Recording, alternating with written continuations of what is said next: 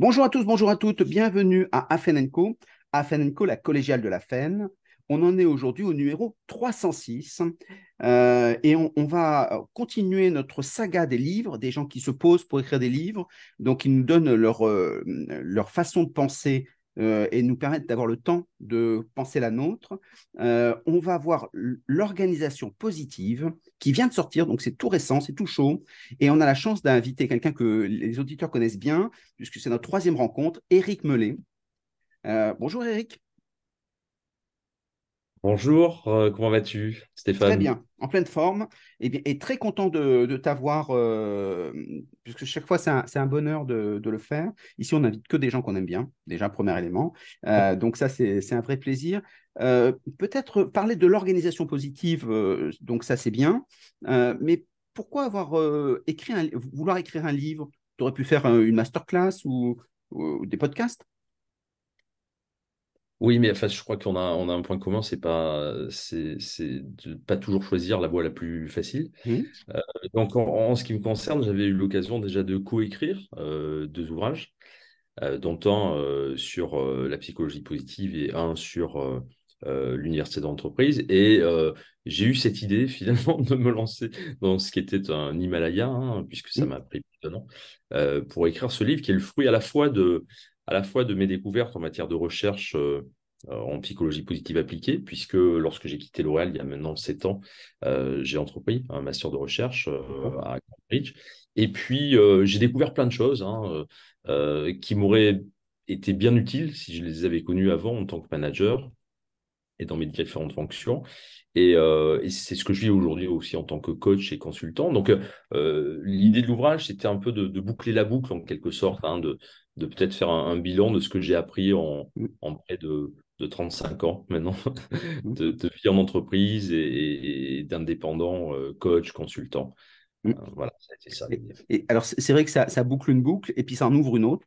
Hein, ce qui est bien dans cinquième, euh, la cinquième discipline, avec ses boucles récursives. Et c'est souvent une façon de faire un palier pour après retravailler différemment. Et c'est très bien de permettre à chacun de te suivre euh, parce que ce que tu as écrit, c'est vraiment ah, deux, choses intéressantes. À la fois, on a du contenu, donc on est informatif, et puis aussi, c'est un manuel avec des trucs et astuces euh, qui permettent à chacun de picorer comme on veut. Donc, on peut le lire de différentes façons. Euh, donc, tout est bon. Donc, chacun trouvera sa façon de le faire. Donc, l'organisation positive. Qu'est-ce qui, qu'est-ce qui a changé aujourd'hui dans le monde et qui permet justement de se dire qu'il faudrait changer l'entreprise?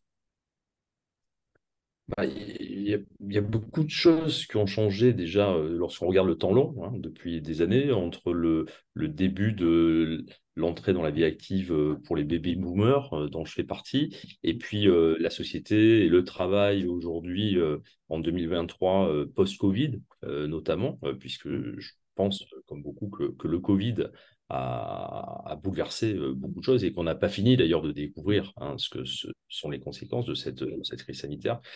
Euh, donc, euh, beaucoup de choses euh, qui ont changé. Le, fait aussi d'être dans, cette, dans cet environnement que pendant près de 25 ans, on a qualifié de VICA, hein, volatile, incertain, complexe, ambigu, qu'aujourd'hui, on définit après le Covid comme banni, c'est-à-dire fragile, anxiogène, non linéaire et, et, incompréhensible, on va jusque-là. Mmh. Donc, bah, c'est vrai que l'organisation doit euh, évoluer et doit s'adapter à ce nouvel environnement. Autrement dit, l'organisation doit devenir agile? Elle doit devenir agile et elle doit euh, surtout, euh, à mon sens, comment dire, se réinventer. C'est-à-dire, c'est toute la notion du travail finalement qui a été mise en question. Euh, ce qu'on peut constater, on a écrit des billets là-dessus avec un ami euh, sociologue, Philippe Pierre, un spécialiste de l'interculturel. Et euh, ce qu'on relève, c'est justement qu'il y a la place, la centralité du travail dans nos vies n'est plus aussi importante. Ça, on peut le dire de façon générale, c'est a fortiori, bien sûr, vrai pour les nouvelles générations. Mmh. on ne travaille plus par, comment dirais-je, par loyauté, on devient de plus en plus des consommateurs du travail. On peut constater qu'il y a une inversion du rapport de force entre, entre le, l'employeur et l'employé. Euh, aujourd'hui, euh, les tensions sont telles dans beaucoup de secteurs d'activité euh, que le pouvoir est, passé du côté de, de, du collaborateur. Euh, et c'est renforcé effectivement aussi par des nouveaux comportements euh, qu'on n'aurait pas imaginé avant, surtout quand on rentre euh, dans une entreprise. Il y a des questions qui sont assez étonnantes, ce que nous disent les, les DRH quand on leur pose.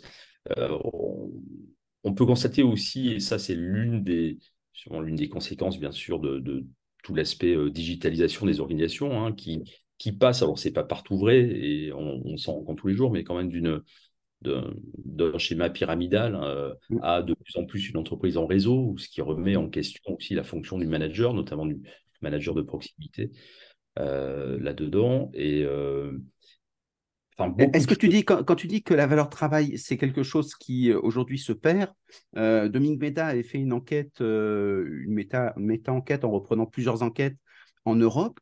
La France reste numéro un de très loin c'est-à-dire que les gens disent euh, la valeur travail, le travail, c'est important pour moi dans mon identité personnelle et professionnelle, professionnelle évidemment. Et ça veut dire qu'en fait, c'est peut-être plus une déception. C'est-à-dire, ils seraient prêts à s'engager, à s'investir, mais ils ne se sentent pas accueillis sur ce qu'ils attendent. Est-ce que c'est pas plutôt dans ce sens-là? Si, si, absolument. Alors, euh, je, me suis mal exprimé si je l'ai laissé entendre. Ça, c'est effectivement pas le fait qu'on ne veut plus travailler, mais on veut travailler différemment. Voilà.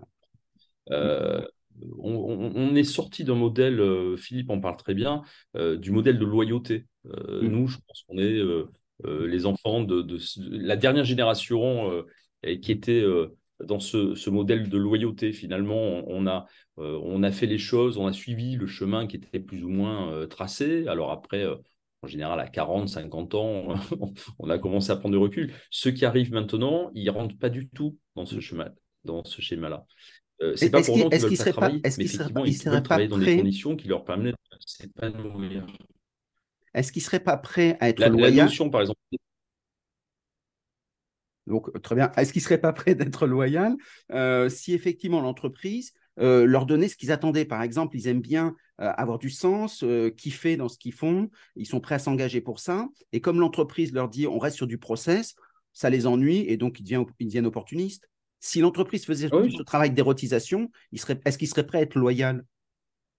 Enfin, on peut penser oui, on peut l'espérer en tout cas, mais, mais euh, euh, pour avoir l'occasion d'enseigner à des, jeunes étudiants, euh, oui, je suis, convaincu qu'il y, a, ce travail de réinvention du, du, sens du travail, de la place du travail dans la vie, des valeurs positives euh, et du désir euh, que tu, soulèves, qui, mm. qui, est un, champ euh, extraordinaire d'ailleurs mm. aujourd'hui à réinvestir et, mm. à réinventer. donc je ne suis pas du tout pessimiste et négatif sur ce plan-là. C'était pas mieux avant? Non, je ne pense pas que c'était mieux avant. Je pense que c'est une réflexion de vieux, je dirais pas le mot. voilà, on l'a entendu, on aurait tendance peut-être à le dire aujourd'hui, mais bon, non, alors euh, justement, euh, il, faut, il faut positiver, redonner du sens. Euh, c'est quoi l'organisation positive? Alors l'organisation positive, pour moi, c'est déjà une organisation qui est vivante et mmh qui cherche à rester vivante dans un contexte qui est éminemment plus complexe et en changement rapide que jamais auparavant. et, et ça soulève une autre question qui est là plus pratique, c'est euh, une organisation qui réussit à embarquer tout le corps social euh, et toutes ses parties prenantes finalement, y compris euh, ses fournisseurs mmh. et, autres partenaires externes, dans un, un, mouvement qui l'amène à, à, ce que chacun, quel que soit son titre et son rôle, pense différemment et surtout agisse différemment. Et, une organisation collective, c'est une euh, organisation qui a euh, à la fois, bien sûr, euh, des résultats économiques et financiers, sinon ben, ça, n'existe plus. Donc, ce n'est pas le monde de oui-oui, hein. Mmh, mmh, mmh. pas juste une organisation positive dans laquelle on s'épanouit et sans résultat. Non, non, d'ailleurs, c'est l'une des clés de l'organisation positive. c'est une organisation dans laquelle on,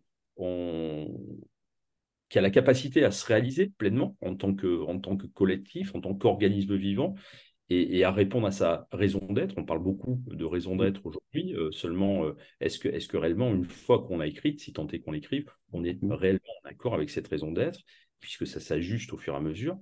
Euh, c'est une organisation qui a la capacité à s'adapter, à surmonter les épreuves et à en sortir plus forte. On parle de plus en plus de, de résilience organisationnelle. Mmh. Donc, ça, c'est. Alors, mais comment est-ce qu'on fait? Parce que là, ce sont des mots qui ne sont pas faux, que tout le monde utilise. Quand tu parles de raison d'être, quand tu parles des valeurs de l'entreprise, tout le monde affiche ses valeurs, ses raisons d'être.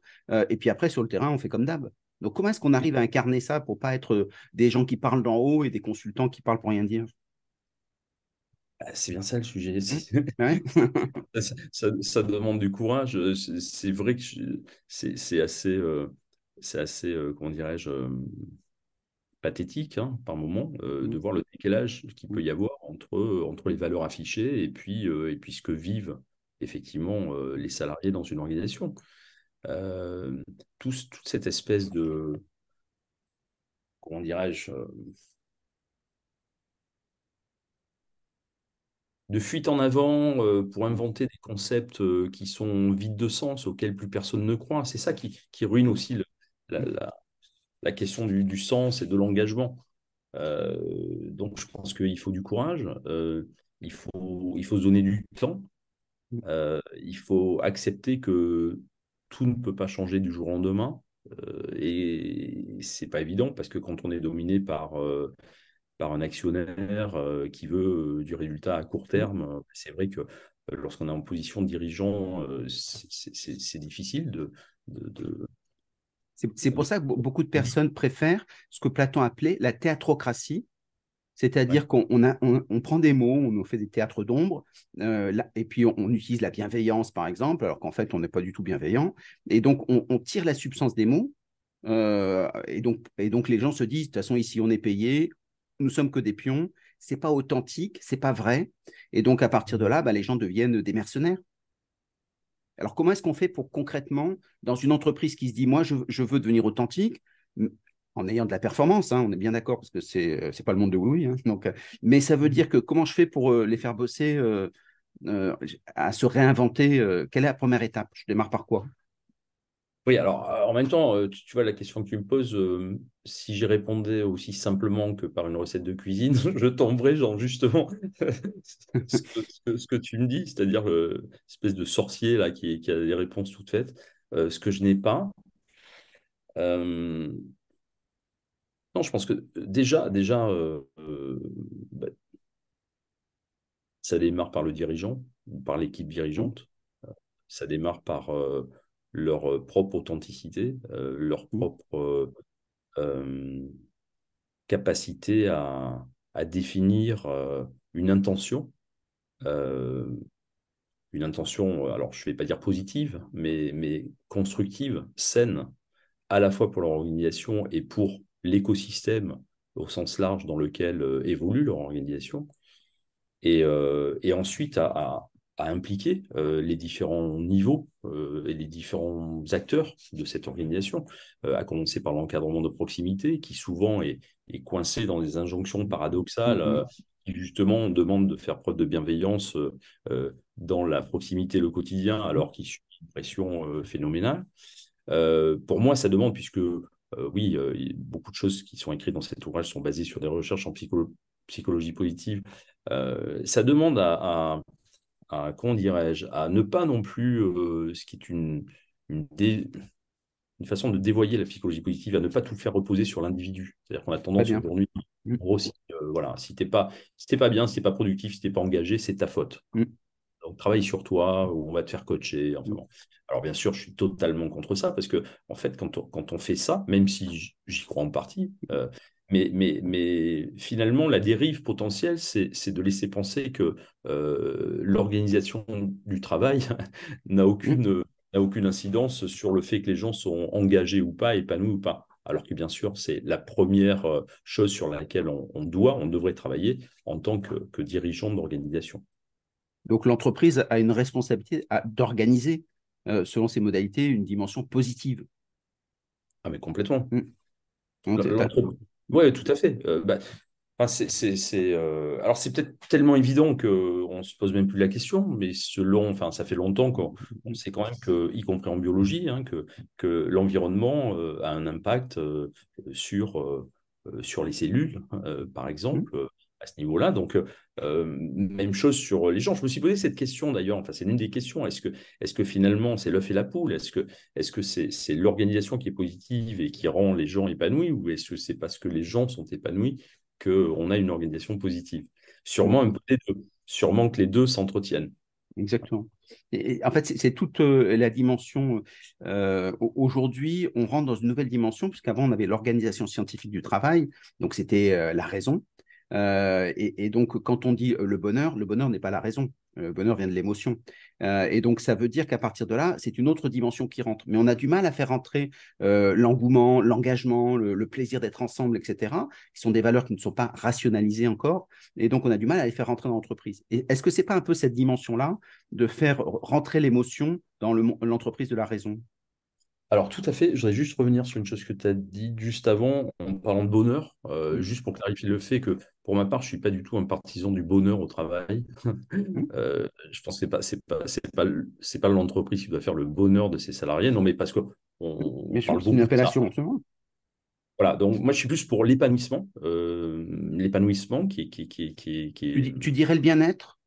Oui, le bien-être, le bien-être ou l'épanouissement me semble être plus euh, comment dirais-je, bon, plus spécifique dans le cadre professionnel que, que le bonheur qui euh, englobe euh, beaucoup d'autres choses. Et je pense que ce n'est pas, pas l'entreprise de, enfin de, de, s'occuper du, bonheur de ses collaborateurs. Voilà, je pense que ça va trop loin. Mmh. mais ta question, c'était sur les émotions. Oui, mmh. eh ben, je, je suis tout à fait d'accord avec toi. C'est-à-dire que c'est finalement cette dimension, euh, dans ce modèle banni dont on parle aujourd'hui, euh, euh, l'une des, conséquences, c'est effectivement de, voir émerger l'aspect intuition. en gros, dans le, dans, le modèle VICA, il s'agissait de s'adapter. dans le modèle banni, bah, il s'agit d'innover. Et innover, c'est faire confiance, entre autres, à son intuition. Hein. on parlait de soft skills juste avant. Euh, faire confiance à son intuition. On parle, euh, tout le monde parle d'intelligence collective. Bah oui, mais il n'y a pas d'intelligence collective s'il n'y a pas, s'il a pas de relation saine et constructive. Euh, et il n'y a pas de relation saine et constructive si on passe plus de temps dans des émotions de peur, de colère, de tristesse mm. que dans des émotions de joie, de fierté, de, de confiance, qui sont plus propices justement à ce que les cerveaux, individuellement et collectivement, fonctionnent mieux. Euh, alors, comment l'entreprise fait pour organiser la fierté? Alors, organiser la fierté, c'est peut-être pas le. Merci pour la question. Désolé. organiser la fierté. Non, alors je ne sais pas si. On, peut par exemple euh, créer des challenges. On peut challenger les gens euh, avec une bienveillance, etc. C'est-à-dire, on leur dit, on va faire des choses ensemble, on les rend responsables de choses, ils doivent rendre des comptes, et donc ils peuvent être fiers parce qu'ils se voient progresser. D'abord, ils ont peur de ne pas le réaliser, et donc ensemble, ça réduit la peur, et donc ça, stimule davantage. Et à la fin, on se dit, waouh, voilà où on est aujourd'hui. Et donc là, on peut être fier de ça. Mais c'est peut-être à l'entreprise d'organiser ces parcours avec euh, des, étapes de dépassement de soi, individuel et collectif, pour après se dire, bah, je vous donne le quitus de dire bravo devant tout le monde, avec le, grand patron, par exemple Alors, ou pas euh, Plutôt de fierté. Non, plutôt que de fierté, je parlerai, euh, enfin, dans l'ouvrage d'ailleurs, c'est l'une des clés aussi, c'est la notion d'accomplissement. C'est-à-dire qu'en tant qu'être humain, on a besoin d'accomplir des choses. Et, euh, donc, ça serait comment je travaille dans mon organisation, comment je travaille au niveau de mon équipe, comment je travaille à l'échelle de, de individuelle, hein, puisqu'il y a les trois niveaux aussi dans l'ouvrage la personne, le manager et l'organisation. Euh, comment je travaille justement à ce que euh, cette notion d'accomplissement soit euh, vécue déjà? Parce qu'il y a. enfin, c'est subjectif. donc, ouais, et puis qu'il y a beaucoup de gens qui.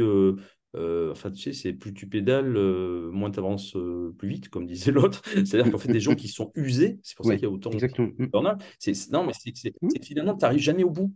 Euh, mmh. tu, tu, conclus jamais euh, une tâche, tu es sans arrêt en, en, train d'en commencer une. Donc, mmh. donc euh, le, travail aujourd'hui, et tout ça aussi avec justement ce qu'a amené le digital, enfin cette espèce d'enchevêtrement perpétuel et, et aussi de, de, vie perso, vie pro, fait qu'il n'y a, y a, plus de, y a plus de moments où on clôture, on s'arrête, mmh. on se pose on célèbre. voilà, célébration d'avoir atteint, même si on n'a pas encore atteint le, le but suprême, mais on, voilà, on a gagné la première étape. et ça, et ça, bah ça, ça génère un sentiment de, de, alors fierté, mais, mais avant la fierté, à mon avis, de confiance en soi, mmh. euh, de confiance en nous, dans le collectif, de sentiment mmh. d'appartenance. Mmh. Euh, et, euh, la fierté, c'est pas seulement aussi peut-être dans les pistes à explorer, c'est pas seulement ce qu'on fait nous de façon, comment dirais-je, ouais, un peu nombriliste, même si c'est super important, mais c'est, enfin, ça fait du bien à l'ego et, au, au, moral, mais c'est aussi ce qu'on fait pour l'extérieur. C'est-à-dire, mmh. c'est ça, pour revenir à la notion de raison d'être, c'est ça qui amène la loi Pacte, c'est ça qui amène tout ce, mouvement aussi euh, un peu de la RSE au départ. C'est-à-dire qu'on mmh. est concentré sur nous, on est centré sur l'utilité qu'on a euh, euh, pour, pour ceux qui nous entourent, voire pour la société dans son ensemble. Est-ce que c'est pas plus facile d'essayer d'être utile pour des, des, causes qui sont intéressantes, mais qui sont plus politique ou sociétal, euh, si on veut rester sur ce mot, euh, que de finalement recréer quelque chose de nouveau dans l'entreprise elle-même? Si, on crée de la bienveillance, c'est plus facile de sauver quelqu'un qu'on ne connaît pas bien et qui est assez loin que de finalement travailler avec des gens de proximité, de créer des belles relations avec des gens que je côtoie tous les jours. Oui, mais tout ça, tu vois, j'ai l'impression que c'est, là, on est dans le ou, comme si, euh, si on faisait l'un, on ne pourrait pas faire l'autre. Euh... C'est ça, qui, c'est ça qui est un peu dingue, hein, et je, me retrouve là-dedans. Euh, on, est des êtres paradoxaux, c'est-à-dire que on va, euh, on va envoyer des dons pour des gens qui souffrent mmh. à l'autre bout de la terre, et puis on va pas dire bonjour ou regarder, mmh. vous considérez quelqu'un qu'on croise tous les jours. Mmh. Bon, bah, je n'ai pas la réponse non plus à ça, mais, mais je pense que. C'est peut-être plus difficile d'incarner le quotidien, parce que derrière, ça nécessite de reprendre des routines euh, qui n'ont pas été apprises à l'école, qui n'ont pas été apprises euh, nulle part. Et finalement, euh, bah, juste prendre soin des gens qui nous entourent, ce qu'on appelle une éthique de vue, regarder les gens avec qui on travaille, par exemple, c'est assez intéressant, sauf que comme on n'a pas libéré le schéma de cette notion-là, est-ce que finalement, il ne faudrait pas des formations pour justement apprendre à prendre soin des autres, pour mieux prendre soin de soi aussi dans une écologie, ce que tu disais? Absolument, mais en tout cas, c'est l'une des vocations euh, de ce mouvement de la psychologie positive. Euh, mm. euh, ça, par exemple, ce que tu viens de dire, pour moi, ça fait écho avec la gratitude. On sait mm. aujourd'hui que mm, la gratitude exprimée, enfin, déjà, ressentir de la gratitude et à fortiori exprimer de la gratitude fait du bien non seulement à celui qui la reçoit, mais à celui ou celle qui l'exprime aussi. donc, donc, et c'est un vrai challenge pour certaines personnes. Ah, complètement, oui, Et c'est pour ça que c'est. Mais euh, ce qui est intéressant, c'est que ça s'apprend, ça s'entraîne, ça se développe. Très bien. Comme l'optimisme, comme la mmh. résilience. Enfin. Mmh. Et, euh, euh, là où je te rejoins, c'est que. alors, ça, ça, paraît un peu comme ça délirant, mais, mais pourtant, c'est le pendant de, de, toute la formation qu'on a fait sur les compétences, qui étaient des compétences, on va dire, pour, pour, pour travailler au sens du travail d'avant c'est-à-dire euh, faire, euh, réaliser une tâche, euh, bah, finalement, c'est le pendant des, nouvelles compétences qu'il faudrait développer pour travailler davantage et, dans, et, s'épanouir mieux individuellement et collectivement. Donc, avoir cette fameuse performance, parce que la performance, c'est le résultat, ça. Hein, en travaillant de plus en plus en collectif. on, on sait aujourd'hui qu'on travaille 50% de plus de notre temps en collaboratif qu'il y a 20 ans. 50%. Et, c'est le cours des choses, de travailler de plus en plus avec les autres. Si on travaille de plus en plus avec les autres et que, et que on croit vraiment euh, euh, dans cette complexité que plus personne n'a la réponse aux problèmes qui se posent, mais que les réponses, elles sont collectives, bah, de fait, euh, il faut apprendre à développer euh, ce travail en collectif et ça passe par vivre des émotions aussi bien agréables que gérer des conflits, apprendre à mieux gérer des conflits au travail, parce que c'est là quand même qu'on passe beaucoup de temps de nos vies malgré tout. donc voilà, pour moi, l'organisation, c'est un espèce de, laboratoire finalement pour, pour revisiter et, apprendre de nouveaux comportements. Voilà, c'est pas c'est pas seulement de la théorie, c'est pas seulement mm. des grandes idées, et c'est pas et c'est surtout pas non plus parce que c'est moral de le faire. Voilà, pour moi, je vois pas de mm. pas une notion de moralité, c'est juste une notion de d'efficacité et de pragmatisme pour le coup que en travaillant comme ça, on a plus de chances d'innover et de rester vivant dans mm. Le l'environnement dans lequel on, est appelé à évoluer. Donc redonner de l'humain euh, grâce à cette relation, cette dimension qui avait longtemps été gommée au siècle dernier, ben, finalement, on l'a réinvesti et ça, euh, comme tu dis, ça, ça redonne de la vie. Euh, si, on veut, si on veut parler d'une fonction qui est importante, les managers, il y a beaucoup d'écoles de management, etc. On leur donne des standards, hein, comme dans toutes les, les, connaissances et les compétences. Qu'est-ce qu'il faudrait faire dans ces écoles de management pour qu'ils deviennent des ambassadeurs de la pensée positive Premièrement, ils achètent ton livre massivement.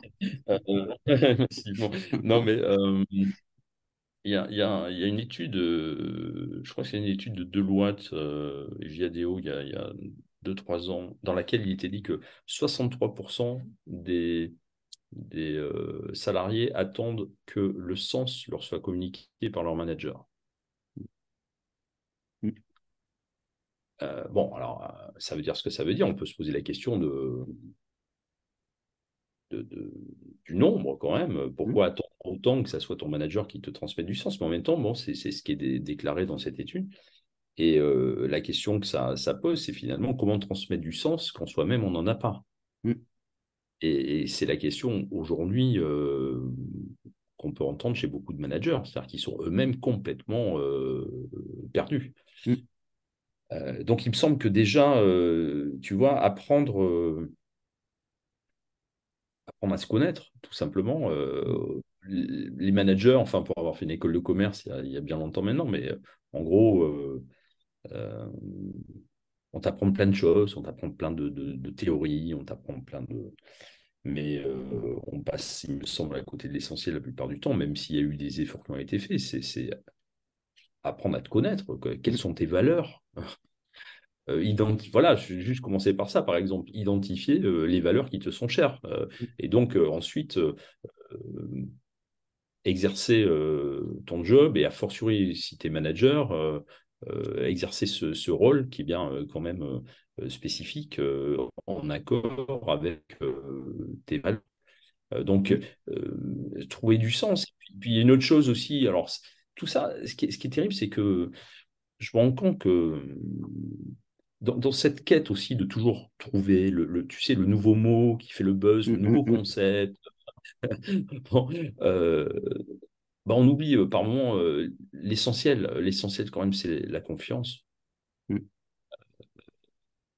S'il n'y a pas de confiance, bah, il n'y a rien. Il y a ce que tu disais tout à l'heure, la théatocratie, hein, c'est ça Théatrocratie, absolument. Théatrocratie, c'est-à-dire que chacun, chacun fait comme si. Fait son rôle, quoi.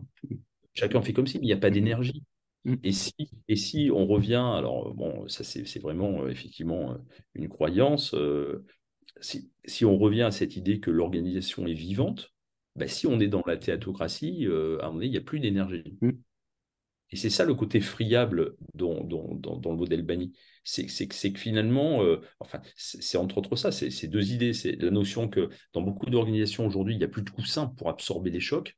Donc, euh, il suffit qu'il y ait un choc à un endroit euh, du système pour que euh, bah, voilà, tout s'écroule, c'est très friable. Et, l'autre chose, c'est qu'effectivement, s'il n'y a pas d'authenticité, enfin, s'il y a, y, y plus de gens qui sont inauthentiques que de gens qui sont authentiques, il n'y a juste pas d'énergie dans cet organisme vivant. Mm. S'il n'y a pas d'énergie dans cet organisme vivant, bah, c'est un organisme qui est en train de mourir. Mm. Enfin, malade et qui de toute façon est en train de, mourir. Donc euh, je pense que déjà les, managers, euh, bah, ce sont ceux euh, qui devraient être porteurs de, sens, bien sûr, mais aussi porteurs d'énergie et d'énergie mmh. positive au sens d'énergie constructive, d'énergie saine. Voilà, qui favorise l'engagement, qui permettent justement aussi de, de, générer des émotions, parce que les, émotions, c'est l'énergie. C'est, mmh reste les tableaux Excel, euh, c'est nécessaire, mais bon, c'est pas avec ça qu'on fait avancer les gens. En tout cas, moi, quand j'ai eu des équipes, ça n'a jamais été, ça jamais été avec ça qu'on a, on a réussi à atteindre des objectifs qui souvent nous paraissaient inaccessibles d'ailleurs au départ. Est-ce que, tu dirais que finalement, euh, le, manager, qui est l'épine dorsale de l'entreprise, euh, doit être euh, à la fois, tu, l'as dit, inspirant, donc incarner ce qu'il dit, donc y croire, hein, pour le dire simplement, mais aussi d'un autre côté, ouvrir la parole, être manager coach, c'est-à-dire organiser le fait que ce soit l'intelligence collective, les autres qui bossent finalement, et les autres sont très demandeurs de ça, d'être engagés? Ah oui, oui, bah c'est c'est quelqu'un qui, euh, aujourd'hui, c'est quelqu'un qui sait aussi s'effacer, justement, parce que, parce que un, leader aujourd'hui, alors, enfin voilà, il y a beaucoup de managers qui sont pas des leaders, hein. c'est pour mmh. ça qu'on les fait d'ailleurs au leadership, mmh. parce que le manager est, est, nommé par l'organisation, c'est pas pour autant que c'est un leader. Mais un, manager leader ou un manager coach, enfin bon, euh, c'est quelqu'un qui fait de la place aux autres. Euh, c'est ce qu'on a vu d'ailleurs. Hein. On, avait fait une enquête euh, cadre sol au moment du, Covid. C'est que euh, beaucoup de leaders se sont, se sont révélés lorsque les organisations ont été prises dans la tourmente du Covid et que donc tous les process, toutes les, tout ce qui est bien normé, tout ça ne, ne fonctionnait plus. Bah, ça, ça, ça, favorisait l'émergence de, de, leaders dans ces équipes qui sont venus challenger euh, parfois le manager, euh, qui avait du mal à leur laisser euh, la place. Et donc, oui, on parle notamment avec Philippe d'un sujet qui est aussi dans, dans l'ouvrage, qui est l'une des clés, qui est la déviance positive, c'est-à-dire comment, comment je, je repère qui sont les déviants positifs dans mon équipe ou dans mon organisation. En clair, ceux qui sont à contrainte égale et à ressources égales, à chaque fois capables de, de, de surdélivrer au niveau de la performance. Donc, comment je, comment je les identifie, comment je leur laisse de la place, euh, euh, et comment effectivement en tant que, leader, je, fais preuve d'humilité aussi, euh, parce que je n'ai pas toutes les réponses. Hmm. Souvent, les, managers, qu'ils soient leaders ou pas, se plaignent beaucoup de ne pas avoir de, supervision, tout comme les, collaborateurs, ne pas être entendus, ne pas être écoutés. Est-ce que finalement, ce n'est pas toute la ligne hiérarchique qu'il faut repenser dans un processus d'écoute? Dans, oui, bah, complètement. Dans, une, approche, euh, une approche systémique, effectivement, euh, j'ai beaucoup d'exemples là-dessus. Euh, bah, finalement, pendant longtemps, on, a pensé que c'était la charnière, c'était le manager de proximité. Mmh. et effectivement, sans le manager de proximité, on ne peut rien faire parce que c'est lui qui est au quotidien dans l'incarnation et dans l'accompagnement euh, du changement euh, des croyances et des comportements, puisqu'il s'agit de, il s'agit de, de, prendre de nouvelles habitudes, finalement. C'est difficile pour les humains de prendre de nouvelles habitudes.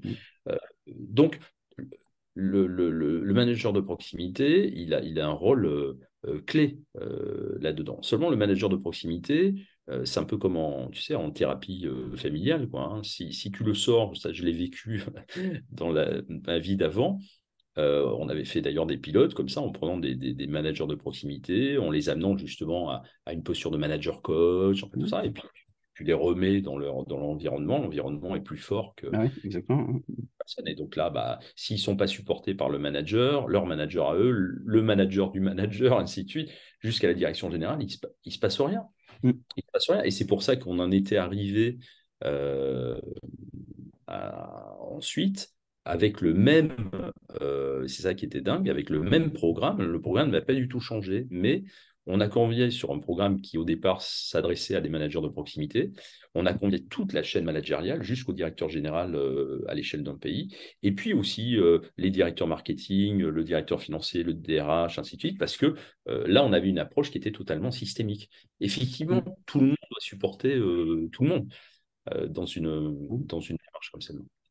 Qu'est-ce que tu dis aux gens qui disent oui, mais le sommet stratégique, ce sont des gens qui, euh, qui veulent de la performance parce qu'ils ont des contraintes, euh, les marchés financiers, quand c'est des entreprises inscrites à la bourse, mais ça veut dire qu'ils ont des contraintes, eux, ils veulent du chiffre, et finalement, ils sont cyniques, ils nous disent des mots qui vont bien, euh, du style bienveillance ou des choses comme ça, mais en fait, ce qu'ils veulent, c'est juste de la performance. finalement, ils s'en fichent un peu de nous. C'est quelque chose de perçu comme ça, beaucoup, une société de la défiance à la base. Tu leur dis c'est vrai que ce sont des gens qui sont pourris? Non. Je rappelle que tu as eu des, des, des responsabilités importantes aussi. Hein, donc. non, je dirais pas ça, mais ce sont des gens qui sont, euh, qui sont aveugles. Hmm. Qui font preuve d'aveuglement. Je, non, je dirais pas qu'ils sont. Euh, il y en a, hein, sûrement. C'est pas non plus. Euh, mais non, je dirais que c'est plus des gens qui sont pas. qui peuvent être très intelligents, qui le sont hmm. la plupart du temps, qui sont très bien câblés, mais qui ont juste pas accès à, une autre intelligence, qui est celle du cœur, euh, qui est celle de, de l'émotion, justement, mmh. celle de... Euh, et c'est assez surprenant d'ailleurs, parce que euh, il y a par moments des, des, surprises. Mmh. moi, j'ai vécu plein de fois le, le, ce, ce, cette, cette expérience d'avoir un, dirigeant ou une dirigeante d'ailleurs, hein, qui, qui, qui n'est pas obligatoirement euh, très à l'aise avec tout, tout ça, euh, tout ce qui est émotion, et, qui, rentre, tu sais, dans une, dans une salle dans laquelle tu as fait travailler euh, son collectif pendant deux jours ou trois jours, et qui, et qui, et qui, et qui ressent par contre une énergie qu'il n'a jamais sentie auparavant. Et donc, en fait, par rapport à ta question, c'est qu'est-ce que je leur dis? Je, J'essaie de plus trop parler à ces personnes-là. parce que je me suis rendu compte que souvent, c'est, c'est, euh, euh, ça ne sert à rien dans l'absolu. Donc, mmh. euh, je, leur parle s'ils ont des questions, mais je ne vais pas essayer de les. de, voilà, je fais pas de prosélytisme, je vais pas essayer de les convaincre que c'est la façon de faire. par contre, par contre, si je ressens une forme de, de sincère curiosité, mmh. bah là, oui, je, j'essaie de les, encourager et de les accompagner de mon mieux pour faire euh, des premiers pas. Et, et ensuite, euh, euh, souvent, ce qui se passe, c'est que quand ils découvrent ça, ce genre de, ce genre de profil, ben, ça leur ouvre à eux tellement de nouvelles perspectives aussi que le reste, ils connaissent, hein, ils ont fait déjà tous les tours de mmh manège. ça, c'est ah ouais, ah, il y a un truc à creuser. Bon, alors ça marche pas à tous les coups, mais quand ça marche, c'est génial. Et, c'est là où ce que tu disais est important aussi, c'est cette analyse systémique où quand le, le, responsable, euh, le PDG dit c'est ça qu'il veut, on s'aperçoit que toute la ligne hiérarchique se met en chantier pour l'alimenter et c'est formidable parce qu'ils acceptent de s'ouvrir et donc de jouer le jeu parce qu'ils voient les enjeux de pouvoir, ce qui est normal, la complexité de chacun. Et donc, ça veut dire qu'en fait, ce sont aussi des êtres humains, et si on arrive à les toucher euh, ou les intéresser, dans ces cas-là, ils sont capables de jouer ça et de construire de très, très belles organisations euh, pour ensuite laisser la main et de piloter différemment. Donc, c'est euh, heureusement, ça reste des êtres humains. Hein. Si, par rapport à un responsable de formation, il trouve ton livre formidable, il dit l'organisation positive, ben, j'adore. Est-ce qu'on peut avoir une formation positive? Dans son monde, est-ce que lui peut à son niveau faire quelque chose? Ah ben, J'espère que oui, parce que sinon je me serais donné beaucoup de mal pour je me serais donné beaucoup de mal pour rien. Non, mais en plus parce que c'est ce que c'est sincèrement ce que je vis au quotidien et je suis pas le seul. Hmm? Donc euh, euh, alors comment qu'est-ce qu'il peut faire le responsable de formation? Bah, enfin, je pense que déjà il peut il peut intégrer euh, euh, si on revient à l'ouvrage, euh, mais je, pense qu'il y a beaucoup d'acteurs de la formation, enfin je l'espère en plus, hein, qui, qui, à mon sens, devraient être des gens en avance de phase, euh, qui devraient chercher observer ce, qui, ce, qui, émerge. Bon, donc la notion, par exemple, d'état d'esprit de développement, de growth mindset, c'est quelque chose qui aujourd'hui se diffuse, me semble-t-il, et qui n'est pas juste une vue de l'esprit et, une, et une, une, théorie scientifique. Hein, c'est euh, notamment ce qu'a compris euh, Satya Nadella avec Microsoft, mm. euh, qui, en tant que CEO, a refondé quand même bah, toute la culture de Microsoft à partir mm. de cette découverte qui est le, du champ de la psychologie positive. Mm. c'est la notion, directeur de formation, c'est la notion de, de, sécurité psychologique, qui est aussi un, autre concept développé par une chercheuse qui s'appelle Amy Edmondson, et, et qui qui euh, démontre bien qu'on ne peut, on peut pas innover si on n'accepte pas l'erreur, on ne peut pas innover si on n'accepte pas que les gens euh, s'expriment.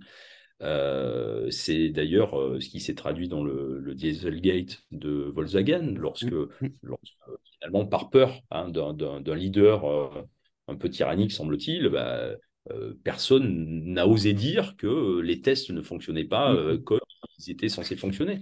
C'était une catastrophe sur le plan de l'image de marque pour, euh, pour Volkswagen. Donc euh, après, euh, bah, oui, des, avoir, on parlait d'émotions, se dire que dans, des formations, est-ce qu'on vit plutôt des émotions agréables? Je ne veux pas parler de positif, négatif, parce que mmh. ça connote, mais est-ce qu'on est plutôt dans des... Bah oui, les neurosciences aujourd'hui nous disent que bien sûr, un cerveau fonctionne bien mieux lorsqu'il est dans des, dans des environnements qui favorisent des émotions agréables, euh, comme la joie, euh, mmh. comme, euh, la, fierté dont tu parlais tout à l'heure, comme la gratitude, que lorsqu'il vit dans la peur mmh. et dans la colère, hein, le cerveau ne fonctionne pas. Hein. Donc, est-ce que quand j'ai une formation, je, suis plutôt dans un environnement de peur, plutôt un environnement où on se juge, plutôt mmh. un environnement où on, est dans la recherche des points faibles, tu vois Bon, voilà, je, euh, multiplier les exemples. Euh, euh,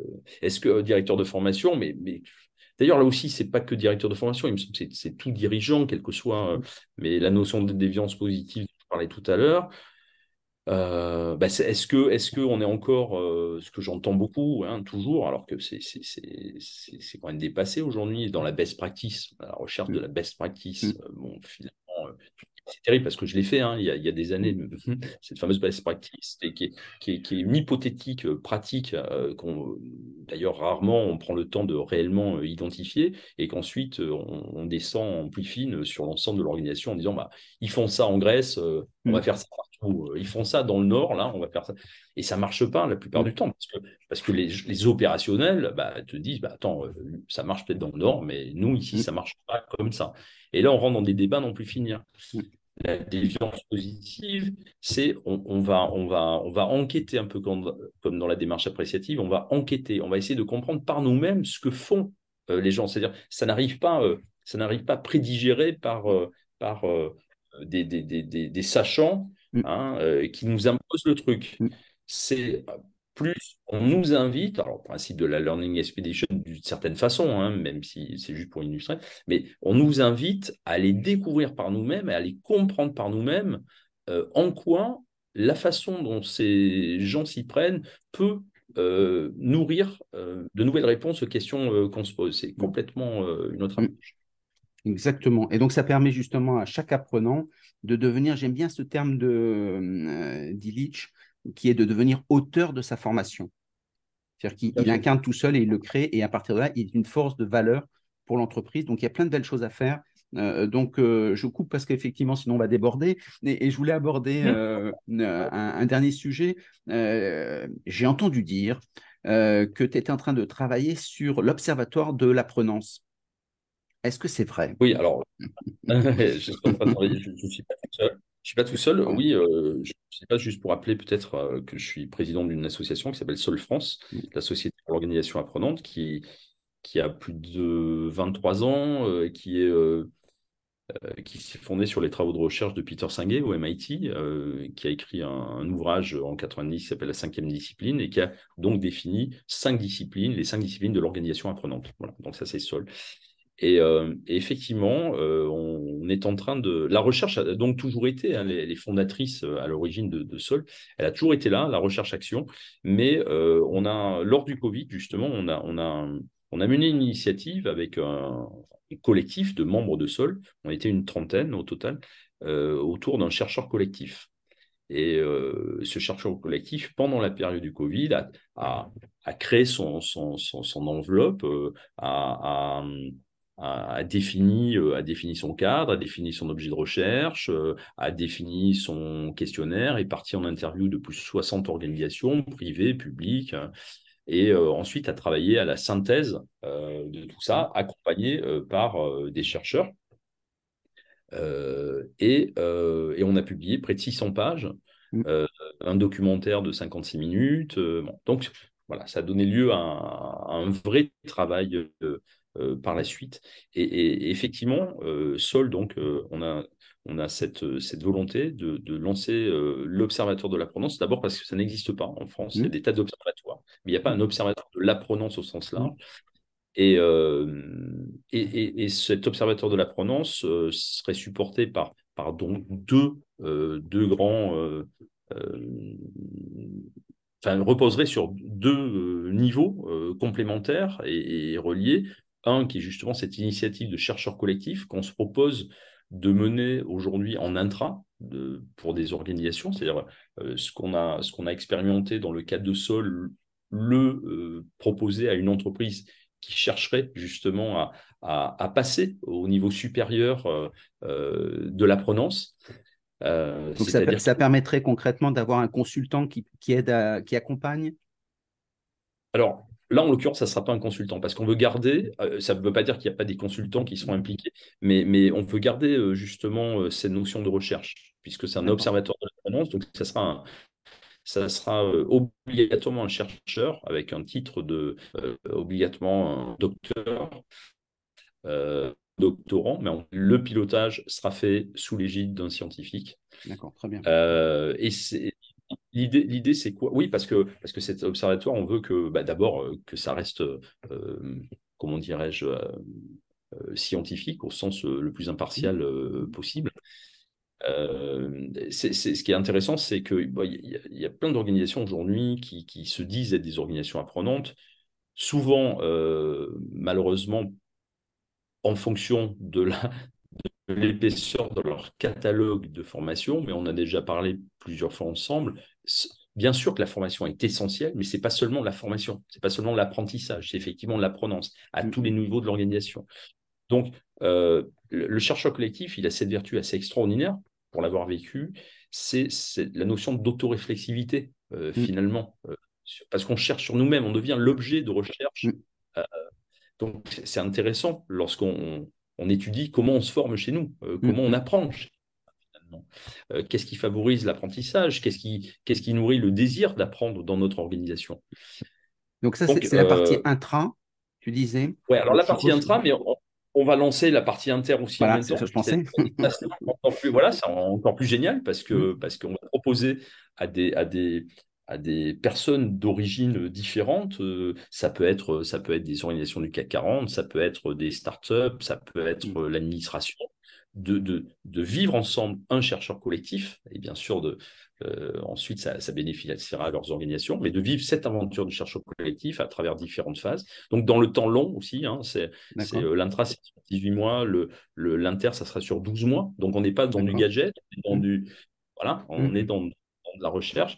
Et tout ça euh, euh, en s'appuyant sur un, outil qu'on a développé, qui est un outil de mesure, qui s'appelle Cap5D, qu'on a développé euh, avec un, partenaire, Trendy, un, chercheur aussi, qui a développé justement un outil de mesure psychométrique de la prononce organisationnelle à partir des cinq disciplines.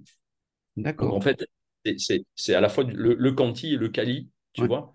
Donc ça, ça, veut dire qu'au départ, on arrive et puis on a un score, et puis après, on essaie d'améliorer son score c'est ça. C'est-à-dire qu'en fait, on fait une mesure à un moment donné en, fonction de ce que, de ce que le, comment dirais-je, le, dirigeant, enfin, euh, le, sponsor euh, souhaite atteindre. En fonction de ça, effectivement, on a une phase de diagnostic, ce qu'on ne pouvait pas faire avant. Eh euh, ça reste très fumeux, hein, mmh, mmh. souvent. Donc là, on a la possibilité d'objectiver les choses, c'est-à-dire chacun, chacun des membres du collectif, on va jusqu'à 30 personnes, répond à un questionnaire. En fonction de ça, ça nous donne, ça nous donne un, spider, enfin, ça nous donne des indicateurs qui permettent de voir où est-ce qu'on se situe en tant que collectif, puisqu'on répond toujours euh, sous le prime de l'équipe dans laquelle on évolue. Donc, où est-ce que nous, finalement, en tant que collectif, on s'évalue euh, par rapport aux cinq disciplines qui sont la maîtrise personnelle, en gros le, la connaissance de soi-même, les modèles mentaux, bon, tout ce qui est a priori, préjugés euh, qu'on peut avoir les, les, uns sur les autres ou sur les choses en général, euh, la vision partagée, voilà, est-ce qu'on partage ou pas une vision? Donc, pour revenir au sens, c'est quand même assez constitutif du sens. Est-ce qu'on apprend en équipe? Ce qui est, on a beaucoup, on avait parlé aussi, on a beaucoup fait d'efforts de formation individuelle depuis des mmh. Années ou de développement des compétences à l'échelle de l'organisation dans son ensemble. Nous, on pense que là où il y a énormément de, choses à explorer, c'est au niveau de l'équipe. Voilà. Donc, mm. apprendre l'équipe, c'est une des disciplines. Enfin, la dernière, c'est la systémique. Donc, mm. comment effectivement, tout étant interdépendant, comment ça joue au niveau du, du système, de l'organisation dans son ensemble. Donc, voilà, on mesure, enfin, le collectif chacun des membres du collectif pardon, mesure euh, de façon anonyme euh, le, ben, où est-ce qu'il estime se situer dans cette équipe? Ça nous donne à un moment donné une photo de, l'état de la prononce dans ce collectif. Ensuite, il y a, il y a un accompagnement, si, euh, si souhaité, hein, ce n'est pas imposé, bien sûr, mais si souhaité, il y a un accompagnement, effectivement, et c'est là où des consultants peuvent être amenés à, à rentrer dans, le, dans la dynamique. Et, et on reprend une photo euh, six mois ou huit mois plus tard de, bah, de, de, de, cet état des lieux en fonction des cinq disciplines. Donc ça nous permet d'avoir un film et, et l'observatoire, euh, l'idée c'est bien sûr euh, au fur et à mesure, bon ben là c'est la première photo et puis on a les moyens qu'on a en tant qu'assos, mais c'est petit à petit euh, ben, d'affiner notre photo, de, créer des benchmarks, mm. euh, et tous les ans d'avoir euh, une journée, enfin un événement autour de l'Observatoire de la prononce qui permet de partager des données à la fois quantitatives et qualitatives sur ce qu'on aura observé. Alors quand est-ce que c'est opérationnel? Quand est-ce qu'on peut s'inscrire? Ben, quand est-ce que c'est opérationnel? Là, je suis en train de, d'annoncer parce que c'est toi. Non, mais quelque chose qui est, voilà, on est, on est sur le point de donc Cap 5D, c'est-à-dire l'outil en l'occurrence euh, de mesure. Euh, ça y est, on a fait notre première formation bah, la semaine dernière, donc euh, il y en a une en novembre. On, peut s'y inscrire, on peut être membre ou non ah membre de Sol, on peut être consultant ou on peut être. Donc pour s'inscrire, on va sur le site de Sol. Sol France, sur le site de Sol, Sol France. Et euh, donc, on peut être aussi euh, membre d'une organisation. Hein, euh. Alors, ça coûte combien? C'est une bonne question. ça coûte 1100 euros. Oui, non, c'est pas, pas c'est une formation. Enfin, l'idée, c'est de, de prendre en main l'outil et d'être capable d'administrer son, sa propre étude. Voilà, mmh. d'être indépendant. Et euh, donc ça, c'est le premier niveau. Euh, après, bien sûr, il y a notre niveau si euh, on va plus loin et qu'on est accompagné. ça, c'est notre, budget. Et puis, et puis l'observatoire, écoute, bah là, quelque part, ça y est, je l'ai annoncé en avant-première, mais mmh. c'est le lancement officiel. On envisage de faire une, journée au mois de décembre pour cadeau de Noël. le observatoire et, et on va dire que euh, on, aimerait démarrer euh, nos premiers chercheurs collectifs euh, fin de cette année, tout début 2024. Bah, très très bien. Donc, bah, ce que je te propose, si tu acceptes, c'est de venir lors, lors, du lancement ou un petit peu avant ou un petit peu après, comme ça t'arrange, pour dire effectivement, pour en reparler, réexpliquer, redonner tous les éléments et permettre aux gens qui sont désireux de, le suivre de venir euh, s'inscrire euh, sur ce projet-là, qui est un projet bien construit, qui, correspond à une vraie belle problématique. Donc, merci beaucoup de nous avoir donné en, avant-première. Donc, ça, c'est très bien. Euh, si on veut te joindre, comment est-ce qu'on fait? Si on veut me joindre, on me joint sur LinkedIn, Eric Mellet, ou on me joint sur mon site eric.mellet-consulting.com. Impeccable. Que du bonheur. Merci beaucoup, Eric. À très bientôt à tous. Merci, Stéphane. Merci pour l'invitation. Merci beaucoup.